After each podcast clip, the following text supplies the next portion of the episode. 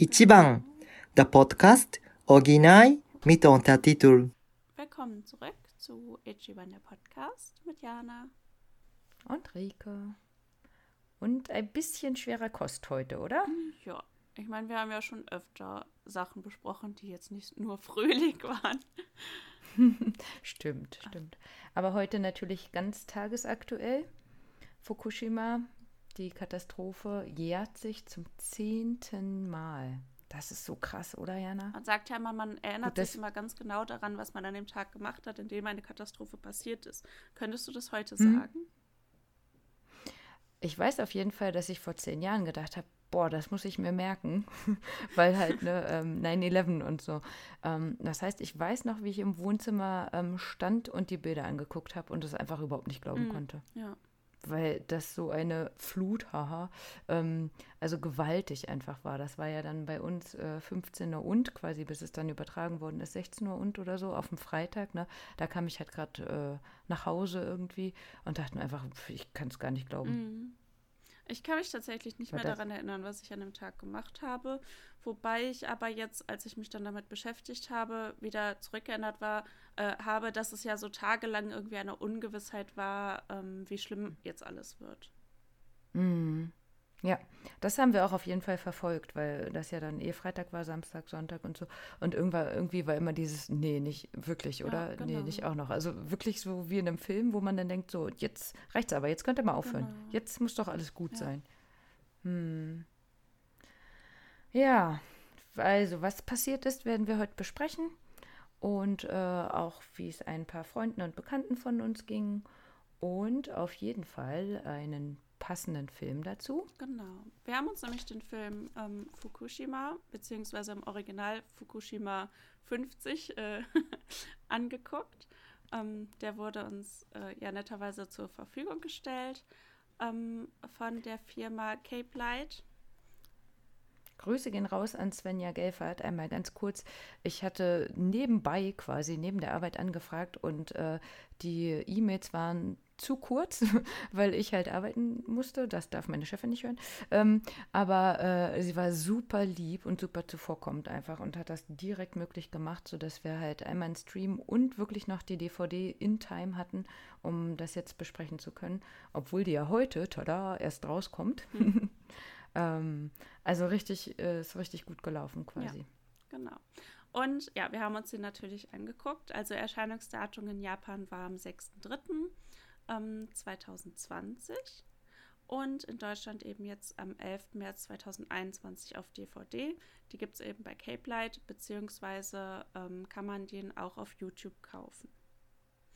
Ähm, der Film ist zwei Stunden und eine Minute und vom Genre natürlich Action und Drama, also weil es geht halt eben um genau dieses Thema, also das Erdbeben mit der Folge der, ähm, des Tsunamis und damit die Folgen für das Atomkraftwerk in Fukushima. Ähm, Regie führte Setsuro Wakamatsu und Drehbuchautor ist Yuichi Maekawa. Wir haben mit den Darstellern ein ganz, ganz bekanntes Gesicht dabei, Ken Watanabe. Der äh, ist natürlich auch für seine Synchronisation bekannt, aber der hat bei The Last Samurai, Inception, bei zwei gut, neueren Godzilla-Filmen mitgespielt und auch bei Meisterdetektiv Pikachu. Ähm, das heißt, der ist auch eher aus äh, amerikanischen Filmen quasi bekannt. Aber das heißt dann eben, Und dass auch wir den schon mal in Filmen gesehen haben, wenn wir nicht regelmäßig japanische ähm, Filme oder Serien konsumieren. Genau, also das heißt eher so als äh, Aushängeschild und hat jetzt gerade hier in dem Film natürlich auch so, ja, ist es der wichtigste Mann gewesen? Also auf jeden Fall einer der wichtigsten Männer ähm, hier mit dem Atomkraftwerk, ähm, nämlich den Masao Yoshida hat er gespielt, ähm, der sozusagen die Führung in der Hand hatte, obwohl er es nicht immer durfte. genau. ich glaube, das trifft es ganz gut. Genau. Außerdem ähm, haben wir noch Koichi Sato, der auch in vielen japanischen Filmen und Serien mitspielt und der hat den Toshio Isaki gespielt. Und auch insgesamt Ja. waren es viele bekannte japanische ähm, Schauspieler, die dort mitgespielt haben. Richtig, genau. Also ähm, wir haben viele nachgeguckt und die sind in, ja, im japanischen Bereich sehr, sehr bekannt.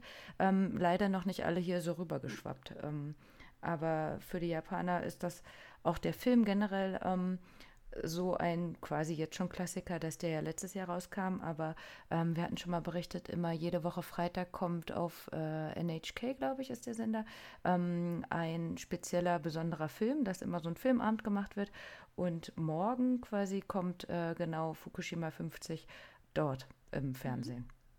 Ja. Ähm, die Musik hat einen Preis bekommen. Ähm, die ist von Taro Iwashiro und ähm, der war eben dann nominiert für den IFMCA-Preis für Symphonic Suite F, First Chapter, All Live. Und insgesamt hat der Film zwei Awards gewonnen. Ja. Zu Recht, Jana? Um, ähm, ja, also wenn wir schon über unser, äh, über unser Rating sprechen wollen, ich denke, inhaltlich müssen wir es nicht nochmal zusammenfassen. Ähm, die Ereignisse, die hat jeder mitbekommen und genau das ist eben Thema. Ähm, aber der Film gibt dem, gibt dem Ganzen nochmal eine persönliche Note, weil man ähm, eben die persönlichen Geschichten, die da mitspielen, ähm, ja, miterleben darf. Ähm, wir haben ja zusammen auch die äh, Verfilmung von der Katastrophe in Tschernobyl geguckt. Die gab es ja als Serie. Ähm, ich glaube, wir haben sie damals auf Sky geguckt zusammen. Hm, das war auf jeden Fall unser letztes äh, Vor-Corona-Pärchen-Ding, was wir zusammen stimmt, gemacht haben. Ja. Ne? Mhm. Und ich persönlich finde es einfach immer unglaublich interessant, halt reale Ereignisse aus einer persönlichen Perspektive zu sehen, also wo man dann auch richtig mit ähm, den ähm, Menschen mitfühlen kann nochmal, weil sonst sieht man so eben Bilder im Fernsehen oder in der Zeitung ähm, und man ist natürlich in irgendeiner Art und Weise betroffen, aber nicht auf diese persönliche Art und Weise, dass man sich da so sehr in die Menschen auch reinfühlen kann, die da beteiligt sind. Hm. Und ich hm. finde, das hat der Film ja. geschafft. Ja, auf jeden Fall auch schon, ähm, dass es zum Beispiel geschneit hat, ne? wo man halt denkt, ja, wir haben ja März, warum? Wobei für morgen ist vielleicht auch nochmal Schnee angesagt, ich weiß nicht. Aber ähm, normalerweise weiß man ja, dass Japan da schon ein bisschen weiter ist, aber gerade in dem Jahr war es zum Beispiel sehr kalt. Ne? Und wenn man dann bedenkt, dass einfach der Strom ausgefallen ist, dann ähm, kann man sich, wenn man das dann nochmal sieht, auch nochmal mehr reinfühlen, was das so bedeutet. Ne? Und ähm, wie du auch schon sagst, ähm, nicht nur diese Bilder, die wir so von oben gesehen haben, wie die Welle kam, ähm, was alles schlimm genug ist. Ne? Ähm, aber hm, kurzer, ja, ich sag's einfach. Also ich hatte äh, von Maiko, die werden wir später auch noch erwähnen oder sonst in der nächsten Folge, ähm, vorhin nochmal einen Artikel bekommen, wo sie gemeint hat, ja, guck mal kurz, ähm, das Foto hat ein Bekannter von mir gemacht und da war halt dann wirklich die Geschichte dahinter von ähm, einer Schule in Ugawa, war das, glaube ich. Ähm, da sind quasi von 46 Schüler sind zwei, nee, 76 Schüler sind 72 gestorben und das Bild war dann eben auch von den Schülern. Ne? Und dann habe ich halt schon drei Tränen mindestens äh, nochmal verdrücken müssen, wenn man sowas dann halt nochmal denkt, oh Gott, ey, die kannten ja dann wirklich, ne? Also ähm, das ist dann immer noch mal dieses, du guckst nicht nur von oben drauf, sondern du guckst da rein, ne? Du guckst, wie es den Leuten wirklich geht. Wer meldet sich jetzt, um da reinzugehen? Ja, ähm, da würde ich genau an der Stelle dann auch, ähm, ja, ich will es nicht Kritik nennen. Ähm, es ist, wenn es eine Kritik ist, dann ist das eben eine persönliche ähm, ein persönlicher Geschmack von mir. Und zwar, das habe ich dir zwischendurch auch geschrieben, der Film äh, lässt so manchen amerikanischen Katastrophenfilm in Sachen Patriotismus äh, vor Neid erblassen. ich weiß nicht, so geht es mir einfach immer. Häufig, wenn ich so amerikanische Filme, wo die Welt untergeht, ähm, gucke, dann ähm, geht mir das auf Dauer immer so ein bisschen auf die Nerven, weil dann immer so viel äh, dieser patriotisch, patriotische Unterton ähm, da äh, drin vorkommt. Ähm, ich finde, das, also nicht unbedingt nur patriotisch, sondern auch so dieses ähm, Heldentum, das ja dann auch sehr hervorgehoben wird. Äh, da weiß man natürlich nicht, wie ist das denn wohl alles abgelaufen? Meldet man sich wirklich freiwillig? Das fand ich ganz interessant, weil der Trailer da ähm, noch ein ganz anderes Bild vermittelt hat als der Film an sich. Wenn es dann darum geht, mhm. ähm, wer meldet sich freiwillig zu gehen, gehen im Trailer sofort die Hände hoch. Und im Film ist das ja dann doch nochmal, Gott sei Dank, ein bisschen anders dargestellt, weil wenn man mal ehrlich ist, wenn es jetzt darum geht, äh, in eine unbekannte Gefahr sich zu stürzen, kann sich keiner von uns vorstellen, dass die Hände sofort vor Freude in die Luft gerissen werden Alle. und sagen, lass mich bitte reingehen. Ähm, Alle mit Händchen genau. in der Reihe. Aber es ist natürlich so, diese ähm, Zwickmühle zwischen Verantwortung, ähm, dem eigenen äh, ja, Wunsch zu überleben und äh, sich jeder Gefahr zu entziehen. Äh, das ist ein Konflikt, der auch ganz schön dargestellt wurde, den man auch gut mitfühlen kann. Und insgesamt fand ich das Thema einfach in dem Film sehr gut aufbereitet. Ja, und ähm, natürlich, wir waren nicht dabei, da hast du recht, äh, bin ich auch ganz froh drum.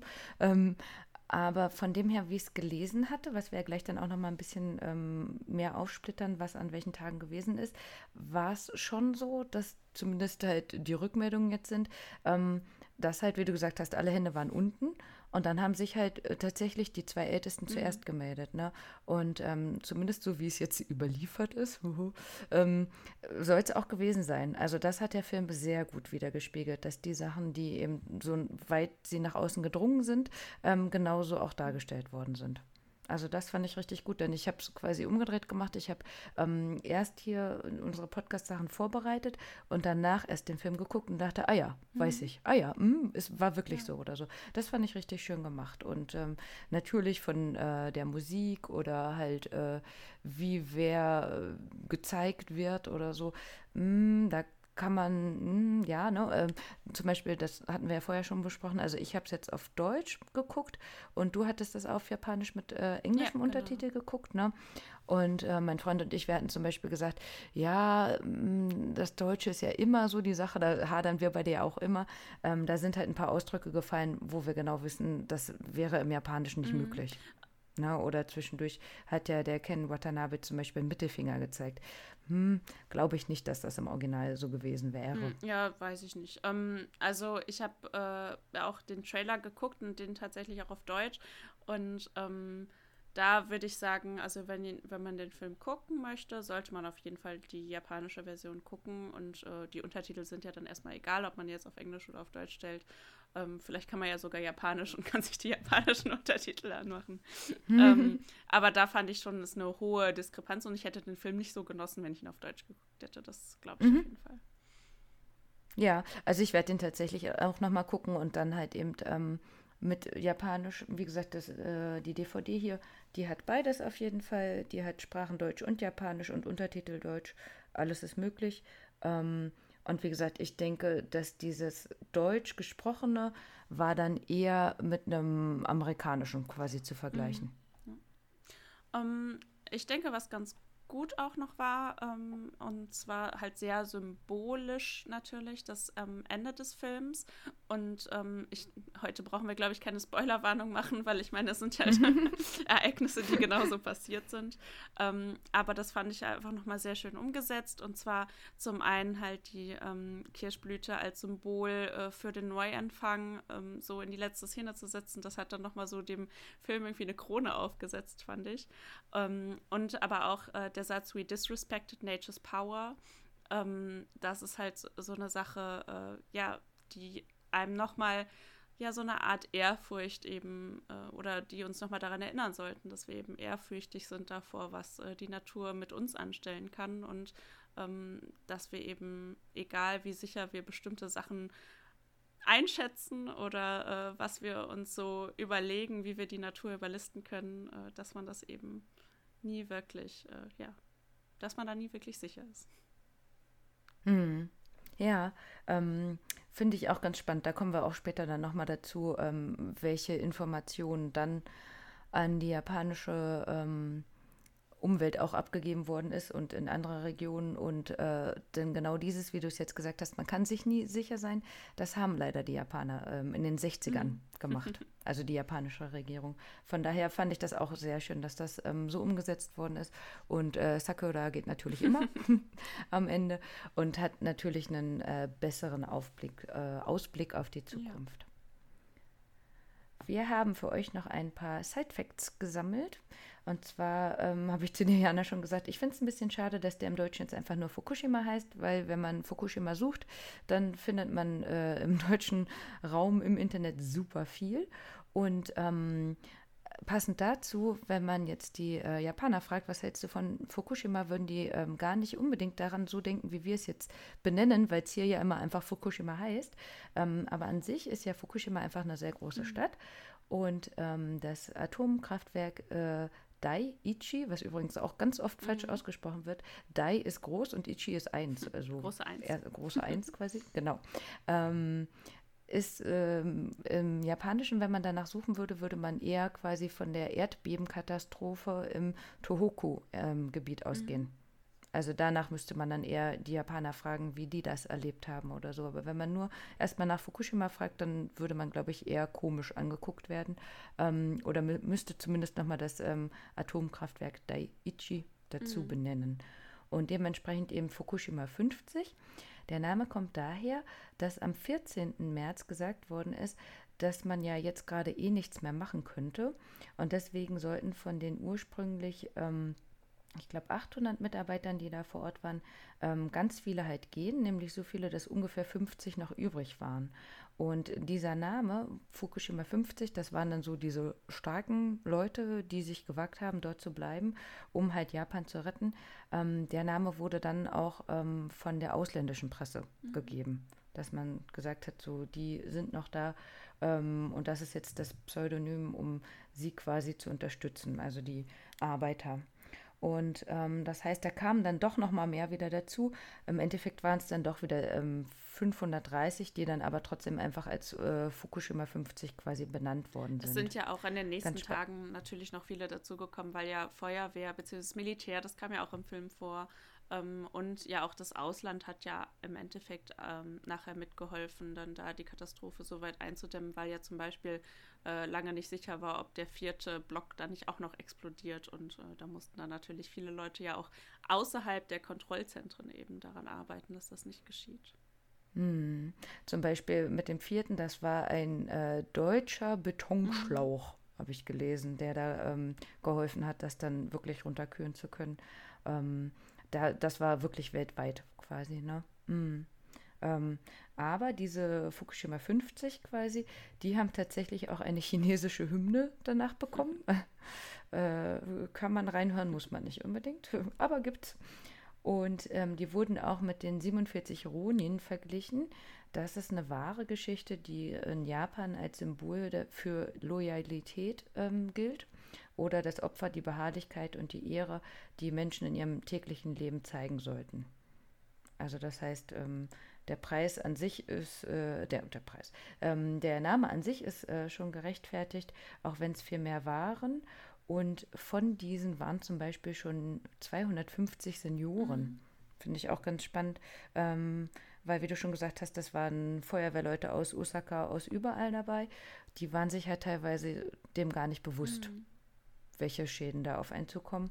Ähm, aber diese Solidarität, die halt in Japan gepriesen wird, ähm, wurde da halt auch einfach gezeigt, dass äh, viele gesagt haben, ach komm, bei uns ist es jetzt auch nicht mehr mh, hm, so wichtig. Denn grundsätzlich ähm, kann man schon sagen, dass solche Strahlenschäden eher erst fünf bis zehn Jahre danach quasi auch ähm, wirklich sich zeigen, wenn man natürlich nicht jetzt direkt äh, an diesem ganz ja. schlimmen, an der Kernschmelze direkt vor Ort ist quasi. Ne? Wir haben uns, ähm, also ich habe mit meinem Freund noch darüber unterhalten, also jetzt ähm, grundsätzlicher Umgang mit so einer Katastrophe aus japanischer Sicht. Und wir würden eben, oder das war so unser Gedanke, dass die Japaner da in so einer bestimmten Art und Weise auch ganz anders mit umgehen, weil es eben sowas ist wie ihre Pflicht, beziehungsweise ja, wir wollen diese Energie und ähm, das ist etwas, das uns eben Reichtum verschafft oder eben ne, unsere Wirtschaft, für unsere Wirtschaft wichtig ist. Und dann ist jetzt sowas passiert, das können wir jetzt nicht mehr ändern, jetzt müssen wir damit umgehen. Ähm, in Deutschland würde erstmal überlegt werden, ähm, wer ist jetzt schuld? Ähm, mhm. ähm, wer muss jetzt Verantwortung tragen und wie viel kostet das? so, ähm, wo wir, also was das eben dann äh, so ein bisschen ein Unterschied ist. Also so aus meiner, ich sag mal, ähm, ja, Laiensichtweise, wo ich mir denke, deswegen läuft das dann da halt einfach so. Das ist eine andere Mentalität, mit solchen Dingen eben umzugehen, mhm. mit solchen Katastrophen. Natürlich sind Japaner, was Naturkatastrophen angeht, auch nochmal ganz anders ähm, sozialisiert. Also Erdbeben und ähm, damit einhergehende Katastrophen gehören dann zu dem Leben dazu. Äh, das sind eben Risiken, mit denen man tagtäglich lebt, äh, mit denen wir hier ja jetzt nicht leben. So. Mhm. Ja, das hatten wir ja in Japan singt auch schon mal besprochen, dass äh, zum Beispiel einmal im Jahr solche ähm, Naturkatastrophen einfach mal durchgespielt werden, um zu gucken, wie man sich dann ähm, verhalten muss. Ähm, aber genau sowas eben, das hatten auch viele dann gesagt, damit haben die einfach nicht gerechnet. Ne? Das war dann dieses, ja. oh, da kommt halt wieder mal ein Erdbeben, aber es hat halt einfach nicht mhm, aufgehört. Ja. Ne? Das, ja, aber da hast du schon vollkommen recht. Ähm, das ist einfach so dieses Ameisen, ne? Also das kann man ja positiv und negativ sehen. Aber dann war es halt eben, ja, okay, dann ist es jetzt so, was können wir jetzt tun? Genau, ja. Und dann wurde halt gearbeitet quasi, ne? Mhm. Ja, zu ähm, Fukushima 50 nochmal. Also dafür gab es dann später auch einen ähm, Award quasi, den Princess of Asturias Award for Peace von der ähm, spanischen Kronprinzen oder so. Der wurde an äh, fünf Personen speziell vergeben. TEPCO wiederum wollte nicht mal die Namen preisgeben, die äh, zu diesen Arbeitern gehört haben. Vermutet wird, es gab keine besondere Aufwandsentschädigung. Ich hatte mal nachgeschaut, also teilweise war das Gehalt am Anfang 180 Euro pro Tag, später dann auch nur noch 73 bis 95 Euro pro Tag. Äh, bei solchen besonderen Leistungen. Hm, mhm. Ja. Ich finde auch, ähm, also ich habe mir auch zwei Dokumentationen angeguckt eben und da werden ja halt einfach Steinmauern mit Drahtbürsten abgeschrubbt und so, ne? Und mhm. ähm, wo ich mir denke, ey, das, das kannst du vielleicht zwei Monate machen, dann ist doch dein Rücken kaputt und deine Arme sind kaputt und es ist alles einfach kaputt. Und äh, wenn man überlegt, ähm, wie viele Jahre man das da auch einfach noch machen muss, bis das da wieder Richtig. ist. Boden abtragen, ja. alles wässern, alles neu bauen, Straßen neu, alles neu. Ja, ähm, traurigerweise, äh, Fukushima heißt eigentlich Glücksinsel oder Insel der Freude. Und ähm, das ist halt das, was äh, Japan ja gerade immer noch versucht, eben da wieder das Licht eher in eine positive Richtung zu äh, lenken, weil halt ähm, alle, gerade wenn wir es ja auch als einfach, wie ich gesagt habe, Fukushima bezeichnen, man immer direkt diesen negativen äh, Touch mit dabei hat. Mhm. Ne? Ähm, und das wird dann, finde ich, auch nochmal in unseren Medien auch einfach anders dargestellt. Ne? Also ich hatte gehört, halt eben genau wie du gesagt hast, solche Arbeiten will oder kann keiner machen. Ähm, da hatte ich gelesen, dass ähm, zum Beispiel äh, Arbeiter von Yakuza bereitgestellt mhm. werden. Also dass die Yakuza ähm, Obdachlose oder halt Leute, äh, die denen noch was geschuldet haben, zusammengekratzt haben. Klingt hart, aber so soll es gewesen sein, ähm, die dann vor Ort geholfen haben. Oder dass Arbeiter sich angeboten haben, dort zu arbeiten, aus der Angst heraus, dass sie ähm, das machen müssen, weil sie sonst ihren Job verlieren mhm. würden. Also alles hat halt leider immer äh, zwei Seiten quasi. Ja, ne? ja, man weiß es halt einfach nicht so genau. Ne? Ja, na sollen wir dann nochmal darauf eingehen, was äh, speziell passiert ist an den ja. Tagen? Ähm, am 11. März 2011 um 14.46 Uhr ist in Japan ähm, ja, ein Erdbeben und zwar mit einer Stärke der schwersten Erdbeben in der Geschichte von Japan. Das Epizentrum ist 130 Kilometer östlich der Stadt Sendai, also Meer. Und um 16 Uhr tritt eine etwa 10 Meter hohe Flutwelle an die Ostküste bei Sendai. Und etwa 300 Kilometer nördlich von Tokio reißt Schiffe, Häuser, Autos und Menschen mit. Und um 18.30 Uhr kommen dann auch die ersten Katastrophenmeldungen aus dem japanischen Atomkraftwerk. In Fukushima Daiichi ähm, fällt in einem der sechs Reaktoren die Kühlung aus. In Onagawa bricht ein Feuer aus und die Regierung ruft den atomaren Notfall aus. Im zwei Kilometer Umkreis des Werks werden 2000 Bewohner zum Verlassen ihrer Häuser aufgefordert. Ja, das war in dem Film ja auch gut zu sehen. Ne? Ähm, zu den Bildern, ich hatte auf NHK eine Reportage geguckt ähm, 311, the first three ähm, äh, days, logischerweise, weil es gibt noch das erste Jahr. Und ähm, das ist so heftig zu sehen. Also wenn man solche Bilder ertragen kann, das wird auch vorher nochmal gesagt, äh, dass man da ein bisschen vorsichtiger ist, sollte sich das nicht angucken. Aber genau de, diese Feuer sind zu sehen, dann wie Autos einfach hochgerissen werden.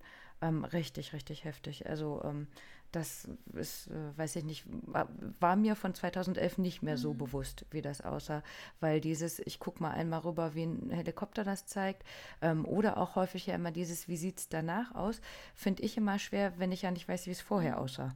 dann kann, mich, kann ich mir das immer schlecht vorstellen. Ne? Aber wenn du halt wirklich siehst, wie die Welle ja teilweise 40 Meter hoch war, ähm, dann einfach, da steht ein Haus und dann ist das Haus in dieser Welle und gleichzeitig äh, empfacht damit ein Feuer und dieses Feuer wird mit dieser Welle mitgenommen. Mhm. Also super heftige Bilder, echt krass. Mhm. Mhm. Um. Ähm. Ja, und das war es ja leider dann nicht. Ne? Dann ging es weiter. Am 12. März, also einen Tag später, ist im Reaktor 1 vom Fukushima Daiichi ähm, die Wasserstoffexplosion gewesen, die direkt Dach und Wände des Außengebäudes zerstört hat. Und die Atomsicherheitsbehörde hat mitgeteilt, dass möglicherweise eine Kernschmelze begonnen habe. Die Behörden weiteten die Evakuierungszone auf 20 Kilometer aus. Da waren dann schon 45.000 Menschen betroffen. Und die Atomenergiebehörde IAEO teilt mit, dass das Kühlsystem im Reaktor 2 beschädigt sei. 9500 Menschen werden in der Hafenstadt Minami, Mani, Minami San Rico vermisst. Am 13. März 2011 ähm, spricht der damalige Ministerpräsident Naoto Kan ähm, von einer alarmierenden Lage im Atomkraftwerk und äh, auch im Reaktor 3 ist die Kühlung ausgefallen. Laut der Nachrichtenagentur Kyoto sind bisher 15 Menschen an der Strahlung verstorben.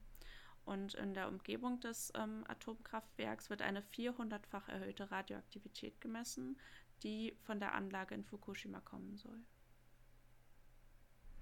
Übrigens, ich glaube, das äh, haben wir hier gar nicht aufgeschrieben, aber ähm, generell die Strahlung ging dann auch bis äh, Nara zum Beispiel, bis Osaka und später wurde auch in Deutschland dann eine erhöhte Strahlung gemessen über Europa. Ne? Ähm, das war ja am Anfang, kaum vorstellbar. Das war ja am Anfang wohl, das habe ich auch noch in der letzten Doku gesehen, ähm, das Glück, dass der Wind eben genau so wehte, dass die äh, Strahlung eben vor allem aufs Meer hinaus ähm, ja, geweht mhm. wurde. Und dann gab es aber eben nach ein paar Tagen ähm, ein nicht Taifun, nicht Orkan, auf jeden Fall haben sich die Winde eben nochmal gedreht und dann hat halt mhm. halt eben, äh, wurde die Strahlung im, ins Landesinnere im Grunde genau. Äh, geweht. Ja. Am 14. März ist im Reaktor Block 3 eine weitere Wasserstoffexplosion passiert.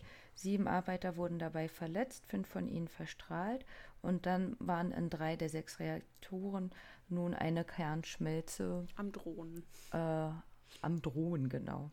Ähm, da auch dann in dem zweiten Reaktor die Kühlung ausgefallen ist. Also das waren dieses, wo wir vorhin schon gesagt haben, immer einen Tag mehr, wir sind aufgestanden und so, oh Gott, was kommt jetzt mhm. noch, ne? Mhm. Ja. Und dann am 15. März sind eben in Block 2 und 4 auch noch weitere Wasserstoffexplosionen ähm, gewesen. Und der Regierungssprecher hat dann erstmals von einer gesundheitsgefährdenden Strahlendosis gesprochen. Und auch in Tokio wurde erhöhte Radioaktivität gemessen. Die Botschaften haben die Bürger angehalten, Japan zu verlassen, beziehungsweise, ähm, also die Botschaften halt von Menschen, die eben in Japan waren, haben sich eben darum gekümmert, dass äh, oder eben gesagt, dass die Menschen eben Japan verlassen sollen, beziehungsweise eben das Gebiet von Tokio eben großräumig zu vermeiden.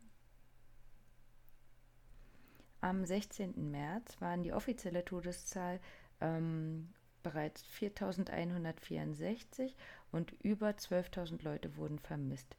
430.000 Menschen lebten in Notunterkünften und ähm, auch im Block 4 wurde dann ein Feuer entdeckt, das das Dach weitgehend zerstört hat. Über Block 3 wurden ähm, Hubschrauber ähm, entlang gefahren, die Wasser abgelassen haben ähm, und die Strahlung erreicht neue Höchstmarken. Ja, das mit dem Wasser und dem Hubschrauber, das kennt man auch. Das ist ja wie Perlen vor die Säue. Mhm. Ne? Ähm, aber japanisch, wie du gesagt hast, patriotisch ähm, war das, wurde das immer so angekündigt, wie wir wissen, das hat nicht viel geholfen, aber das war so ein symbolisches Bild, wir tun mhm. was. Jetzt äh, geht es wieder in eine bessere mhm. Richtung quasi. Ähm, ja, am 17. März hatte das Wasser im Becken ähm, des Reaktor 4 eben kurz, ja, fa schon fast den Siedepunkt erreicht und das wäre eben schwierig gewesen, denn dann wären diese ähm, Brennstäbe ohne Kühlwasser und ohne Dach, die hätten eben eine unglaubliche ähm, Menge an radioaktiver mhm. Strahlung freigesetzt und ähm, ja, da war eben, ja, ist schon sehr knapp und in Block 3 wurden eben mit Wasserwerfern und Löschhubschraubern ähm, ja, weitergekühlt. Das heißt, das war der Unterschied zwischen GAU und Super-GAU. Ja. Am 18. März hat Japans Gesundheitsminister ähm, Strahlentests eingeführt für die Nahrungsmittel und die offizielle Zahl der Toten und Vermissten ähm, ging dann schon auf 17.200 und es gab 500.000 Obdachlose. Am 19. März ist ähm, der Verkauf von Lebensmitteln aus der Präfektur Fukushima gestoppt worden und im Trinkwasser Tokios wurden Spuren von radioaktivem Jod festgestellt. Das war auch das, das hatten wir auch schon mal in Japan äh, Sync berichtet, dass äh, Satoshi zum Beispiel meinte, die Leute wussten einfach nicht, was mhm. sie machen sollen. Ne? Also äh, Regenmäntel waren ausverkauft. Ähm, das war zwar dieses Leben so weit wiederhergestellt, weil das Erdbeben in ähm, Tokio ja nur in Anführungsstrichen, ich glaube, eine 5,4 hatte. Ähm, das heißt, es ging wieder eher normal, aber alles drumherum war einfach dieses, sie sind irgendwie gewarnt worden, aber keiner wusste, wie er damit umgehen soll. Ich glaube, das kann man schon ist. auch dann mit der Situation vergleichen, wie es halt hier im letzten Jahr mit Corona war. Man wusste irgendwie, mhm. da ist eine mhm. Bedrohung irgendwie, die äh, ähm, ja auch gefährlich sein kann, aber wie man jetzt noch genau damit umgeht, wusste ja noch keiner. Damals wurde man noch belächelt, äh, dass man mit einer Maske einkaufen gegangen ist mhm. und äh, heute darfst du ohne Maske nicht mehr rein. Also ähm, was für Schutzmaßnahmen sind jetzt angemessen und ähm, was für Schutzmaßnahmen bringen vielleicht auch gar nichts. Das sind ja irgendwie Informationen, die man dann auch erstmal irgendwie in Erfahrung bringen muss. Mhm, genau, genau. Und wenn da halt die Regierung dann selber auch nicht viel sagt, ne, dann ist es ja. noch schwieriger, das selber irgendwie einzuschätzen. Ja. Ähm, am 21. März war auch in den Notunterkünften weiter die Lage angespannt. Zehntausende verbringen weiter die Nächte in bitterer Kälte, wie wir vorhin schon gesagt hatten. Das hat ja zwischendurch geschneit mhm. ne, ähm, und geregnet. Ähm, die Angst vor radioaktivem belasteten Trinkwasser war sehr hoch und natürlich auch vor verstrahlten Lebensmitteln. Es war auch einfach mhm. knapp, ne? also es gab auch einfach nicht viel und ähm, dementsprechend wurde dann noch ein Lieferverbot für Milch- und Gemüsesorten mhm. verhängt. Da hatte ich übrigens auch gelesen, ähm, kam jetzt noch mal so ein bisschen raus ähm, Richtung Speak Out, ne? ähm, dass Männer äh, die Situation wohl ausgenutzt hätten, dass äh, Frauen erzählt hatten, das ist jetzt nur eine Geschichte, die ich gehört hatte, also es wird wahrscheinlich auch umgedreht äh, gewesen sein, auf jeden Fall ein äh, häufiger Machtmissbrauch von wegen, ähm, wenn du Essen von mir haben möchtest, dann hol es dir doch heute Nacht mhm. bei mir ab. Also da gab es wohl viele Geschichten. Ähm, am 22. März wurde aus Deutschland eine riesige Betonpumpe eingeflogen, um ausreichend Wasser in den Block 4 nachzufüllen. Ähm, und zum ersten Mal äh, seit dem Tsunami sind alle sechs Reaktoren wieder mit dem Stromnetz verbunden. Und ja, der Super-GAU war aber eben noch nicht ganz abgewendet, weil weiter Rauch und Dampf ähm, die Arbeiten behindert haben. Und äh, TEPCO hat am 22. März zum ersten Mal eine öffentliche Entschuldigung ähm, gegeben elf Tage danach. Ne? Hm. Ja, der 23. März. Diese Atomkatastrophe belastet natürlich immer mehr die Bevölkerung, auch in Tokio. Ähm, die Kleinkinder sollen kein Leitungswasser mehr trinken. Eine Luftströmung mit extrem verdünnter Radioaktivität wird, wie wir vorhin schon gesagt hatten, dann auch über Europa gemessen. Und ähm, das könnte, haben, wurde damals schon gesagt, die teuerste Naturkatastrophe aller Zeiten werden. Und Schäden wurden in Höhe von bis zu 220 Milliarden Euro ähm, ausgerechnet, dass das genau passieren könnte. Am 24. März geht der Kampf gegen die Kernschmelze weiter. Bis jetzt haben drei Mitarbeiter eine gefährlich hohe Strahlendosis abbekommen. Zwei Männer kommen mit Verbrennungen in eine Spezialklinik. Und unterdessen tritt im bisher unkritischen Block 5 auch Probleme auf, denn dort ist auch das Pumpsystem defekt. Und die Verstrahlung von Lebensmitteln breitet sich weiter aus. Es gibt aber eine Entwarnung für Tokio. Die Belastung fürs Leitungswasser sinkt unter den für Babys festgelegten Grenzwert. Ein Auf und Ab, ne? Ja, ähm, tja, weiterhin, der nächste Tag, 25. März, zwei Wochen also danach, gab es dann Hinweise auf eine fortschreitende Zerstörung von Reaktorblock 3. Und dann sind Gott sei Dank ein paar Tage mal nichts gewesen. Am 29. März ähm, wurde festgestellt, dass wirklich drei der sechs Reaktoren beschädigt sind und ähm, die Schutzhöhen nicht mehr dicht sind. So sagte es die Atomsicherheitsbehörde. Heißt aber auch, so lange wussten das die Leute Mhm. auch nicht. Ne? Ähm, und dann am 2. April wird unter Block 2 ein Riss entdeckt, aus dem vermutlich verseuchtes Wasser dringt. Und vier Tage später konnte man diesen Riss aber auch abdichten. Wobei jetzt gerade wieder ähm, unklar war, ob der nicht wieder Mhm. da ist. Ne? Am 5. April kündigt TEPCO erste Entschädigungsanzahlungen an und setzt das Abpumpen von leicht verstrahletem Wasser aus dem ähm, Atomkraftwerk ins Meer fort. Damit soll Platz gemacht werden für stark verseuchtes Wasser. Ähm, Japan hat dann die Atomkatastrophe auch auf dem höchsten Niveau der ähm, internationalen Bewertungsskala für nukleare Ereignisse ähm, gesetzt, und zwar die Stufe 7. Und ein 20 Kilometer Radio oder eine 20 Kilometer weite Zone um die Atomruine wird zum Sperrgebiet erklärt. Im nächsten Monat, im Mai, wurde dann ähm, erstmals auch was in der oberen Etage getan. Das heißt, der Chef musste zurücktreten und ähm, die 130.000 Erdbebenopfer, die in Notquartieren gelebt haben, waren leider immer noch da. Also das heißt, viele konnten zurück, aber viele eben auch nicht und da war noch kein Plan geschaffen, was passieren soll. Ähm, dann insgesamt waren es zwei Millionen ähm, in der Katastrophenregion ähm, von Fukushima, die sich dann auch untersuchen lassen sollten, ob sie nicht selber auch eine zu hohe Strahlendosis haben. Und dementsprechend sollten die Arbeiter ab jetzt auch erst regelmäßig überprüft werden. Vorher noch nicht. Ähm, ja, auch im August äh, werden noch extrem hohe Strahlungswerte am Unglücksmeiler Fukushima gemessen. Und da sind natürlich immer noch weiter Ängste, die geschürt werden. Ähm, mehr als 10 Mikrosievert pro Stunde seien die höchsten Werte seit dem Tsunami und äh, hat TEPCO eben mitgeteilt.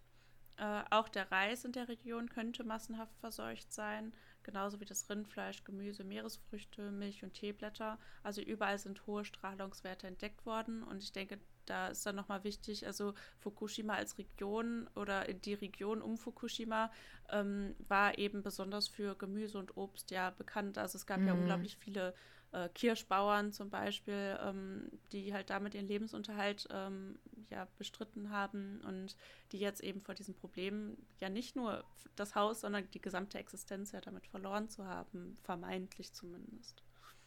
Hm.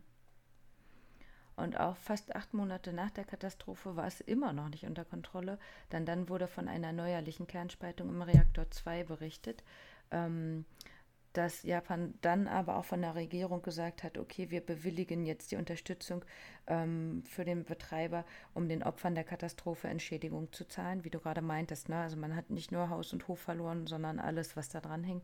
Und das waren dann 8,4 Milliarden Euro umgerechnet, die bewilligt wurden. Ähm, die Regierung in Japan hat am 16. Dezember das ähm, Kernkraftwerk Fukushima Daiichi für sicher erklärt und ähm, hat das Ziel, den schwer beschädigten Reaktor bis zum Jahresende in eine Kaltabschaltung unter Kontrolle zu bringen. Und dies sei eben erreicht worden. Ähm, Umweltschützer sagen, dass das eine Irreführung der Bevölkerung sei und ähm, dass die Entsorgung des äh, durch die Kühlung verseuchten Wassers weiterhin ein großes Problem ist. Und ähm, letztendlich im Januar, zehn Monate nach der Katastrophe, belegen die äh, Behörden eine neue Opferbilanz und danach sind es ungefähr, also über 19.000 Menschen, die vermeintlich um Lebens, ums Leben gekommen sind. Also man weiß es quasi von 15.844, aber ähm, 3.450 Leute werden bis dahin immer noch vermisst. Und damit sind wir dann quasi auch fast ähm, bei dem Filmende von Fukushima 50, ne, wo dann eben mit der Hoffnung strahlenden Sakura ähm, aufgehört worden ist. Ähm, das heißt, auch jetzt nach zehn Jahren blüht natürlich die Sakura da wieder. Ähm, wir haben aber auch nochmal selbst uns gefragt, ähm, dass man eben nicht nur guckt, was wird von außen gezeigt, sondern wir wollten auch nochmal wissen, ob wir vielleicht jemanden erreichen können, der dort in der Region gewohnt hat oder vielleicht auch noch lebt. Ähm, es ist uns tatsächlich gelungen. Ähm, ich habe die liebe Maiko befragen können. Sie hat sich gemeldet und sie meinte, sie ist in äh, Fukushima geboren worden, hat dort noch viele Freunde und auch die Familie und Familie ihres Mannes lebt noch dort. Sie selbst ist 2011 aber schon nach Kyoto gezogen und war ähm, da also nicht vor Ort und ähm, ist mit ihrem Mann 2017 nach Deutschland gezogen. Und einer der Gründe war auch das Fukushima-Unglück, warum sie da weggezogen ist. Sie hat für uns zwei Freundinnen interviewt. Ähm, eine ist die Sayaka und deswegen kamen wir da gerade nochmal drauf. Ähm, sie war so lieb und hat das Bild für die Kirschblütenzeit ähm, fotografiert, ähm, was wir für die heutige Folge oder die nächste dann auch ähm, nochmal nehmen werden. Und ähm, wir hatten halt gefragt, warum gerade das? Und sie sagt, wenn die Kirschblütenzeit kommt, dann denke ich daran, wie viele Jahre seither vergangen sind. Also quasi passend zum Film, obwohl sie den nicht gesehen hat. Hm. Ja, es ist halt immer, immer das Zeichen für einen Neuanfang. Ja. Also, wie gesagt, wir haben ein paar Fragen gestellt, sowohl an Sayaka als auch an Natsumi.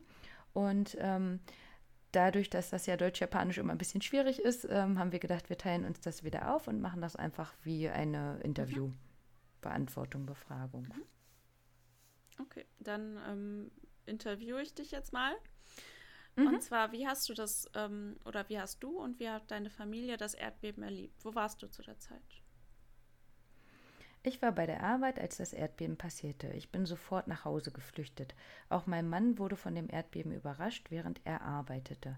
Meine Eltern feierten gerade den ersten Geburtstag ihres ersten Enkelkindes, als das Erdbeben in Miyagi stattfand. Wann konntest du nach Hause zurückkehren? Ich konnte etwa eine Stunde nach dem Erdbeben nach Hause gehen, weil mein Büro in der Nähe ist, aber mein Mann kam erst gegen 21 Uhr nach Hause, weil der Verkehr lahmgelegt war. Für meine Eltern war es erst fünf Tage später möglich. Hat sich seither etwas geändert? Ich denke, dass sich nach der Katastrophe eine Menge Dinge geändert haben. Während die Zeit vergeht, leben die Menschen in Fukushima ganz normal, als wäre nichts passiert.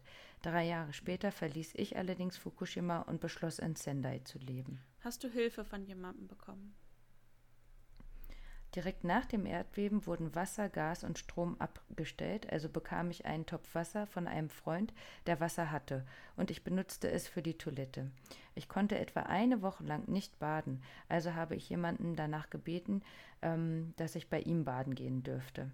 Es war das erste Mal für mich, dass ich nach einer Woche mein Gesicht waschen konnte. Ich hatte nicht einmal Wasser, um mir die Zähne zu putzen. Hast du inzwischen dein altes Leben zurück? Glaube, das habe ich. Es wurde nicht mit dem Tsunami weggespült, also habe ich Fotos und andere Dinge zu Hause.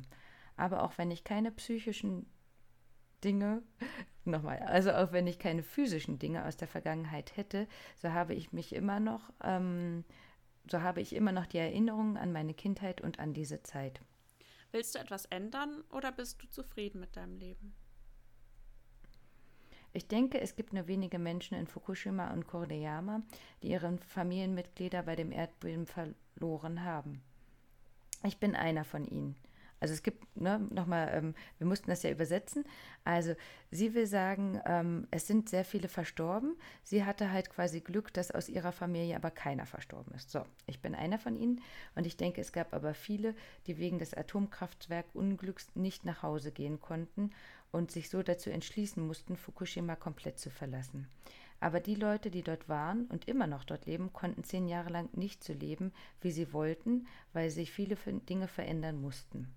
Aber ich bin mir sicher, dass alle das akzeptiert haben und es geschafft haben, sich auf die nächsten zehn Jahre zu freuen. Ich bin einer der Menschen, die Fukushima verlassen haben, um mein Leben zu akzeptieren und damit zufrieden zu sein. Ich weiß nicht, ob ich ähm, zufrieden bin, aber ich lebe jetzt glücklich. Wie hast du dich gefühlt, nachdem du Fukushima zurück, nachdem du nach Fukushima zurückgekommen bist? Mein Haus war völlig zerstört. Wasser, Gas und Strom wurden abgestellt und ich wusste nicht, ob ich Fukushima wegen des Kernkraft Kernkraftwerkunfalls verlassen muss oder nicht. Ich war in Panik. Viele Menschen in Fukushima sind herzliche Menschen, die sich nicht beschweren oder sich gegenseitig angreifen. Wäre es eine andere Präfektur gewesen, hätten sich die Leute mehr aufgeregt. Aber bevor ich mich versah, lebte ich ein normales Leben. Es ist jetzt zehn Jahre her, also lebe ich mein Leben und denke wieder daran. Aber mein Gedächtnis und mein Körper erinnern sich noch gut. Jetzt bin ich in Sendai und Sendai ist anders als Fukushima. Ich habe Angst vor Erdbeben und vor Tsunamis. Damals in Fukushima hatten die Menschen Angst vor dem Erdbeben und vor dem Tsunami, aber auch wegen der Strahlung und evakuiert zu werden. Ich würde gerne zurückblicken und mit meiner Familie darüber sprechen. Von daher danke ich euch, dass ihr mir die Möglichkeit gegeben habt, darüber zu berichten. Ja, und wir danken für diese Einblicke, würde ich sagen.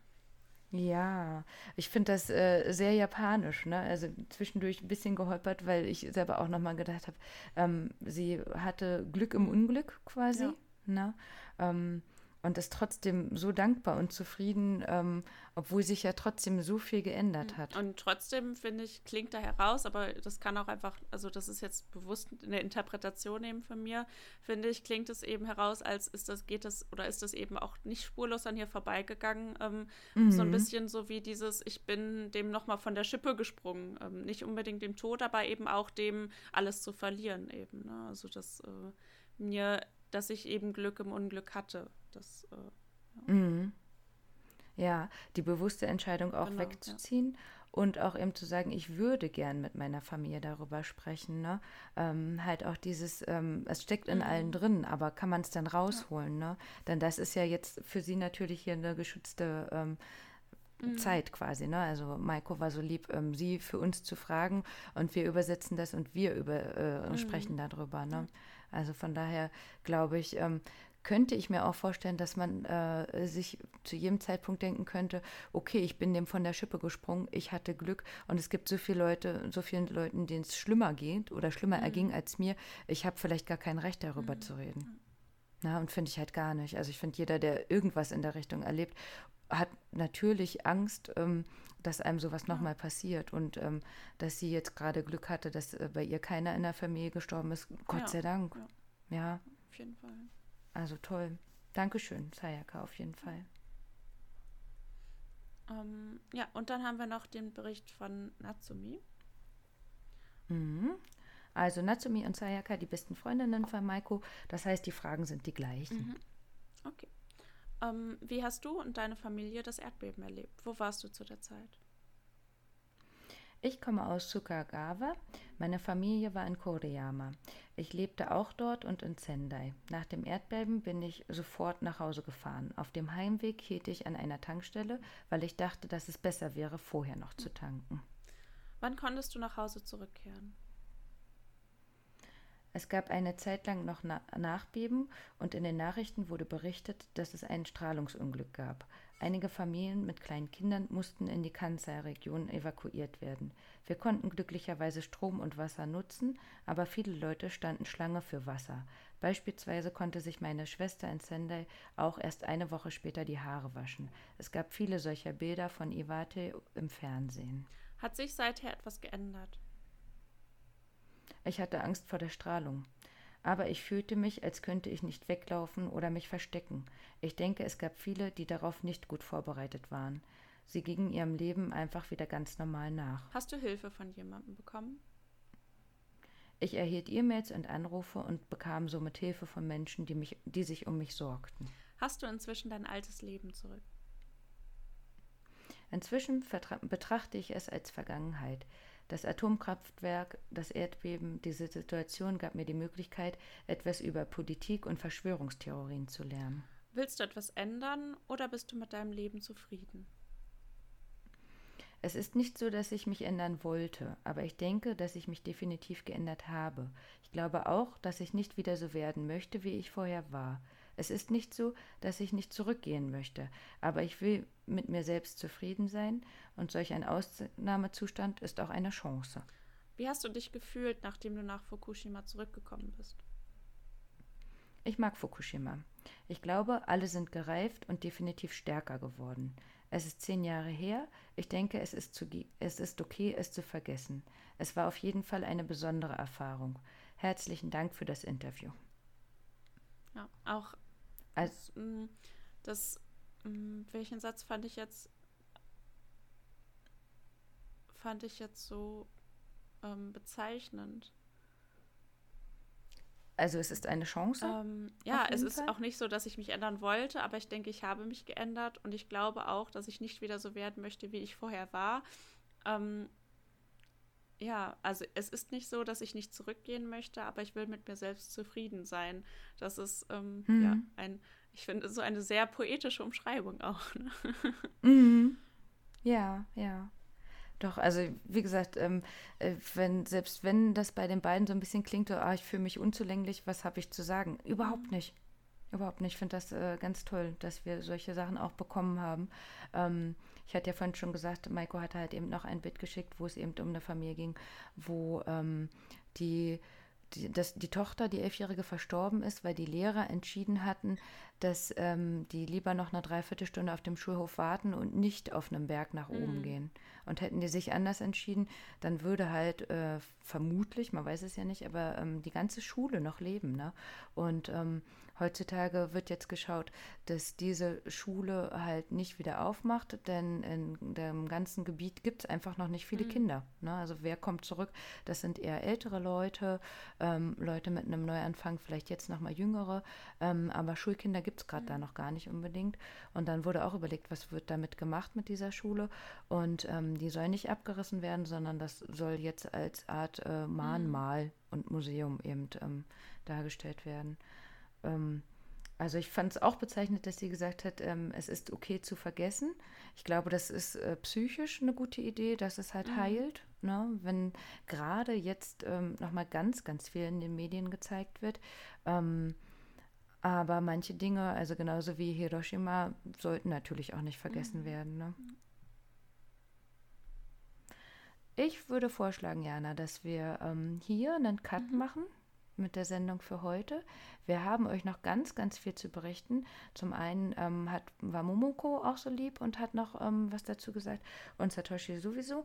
Und ähm, da sind noch ganz, ganz spannende Themen drin, was wir vorhin noch äh, schon ähm, angekündigt hatten. Zum Beispiel, wie haben die Medien das rübergebracht und was haben äh, im Vergleich die deutschen Medien zum Beispiel dazu gesagt. Ähm, das heißt, wir werden noch ganz viel darüber berichten, wie die Medienlandschaft aussieht, aber natürlich auch, wie es heutzutage weitergeht mit Fukushima. Bis dahin, Von daher, danke fürs Zuhören. Gebt uns gerne Rückmeldung wie immer. Wir sagen nochmal Danke an Svenja und Cape Light, an ähm, Maiko und ihre Freundinnen Sayaka und Natsumi. und sagen Tschüss, bis zum nächsten Mal. Jane.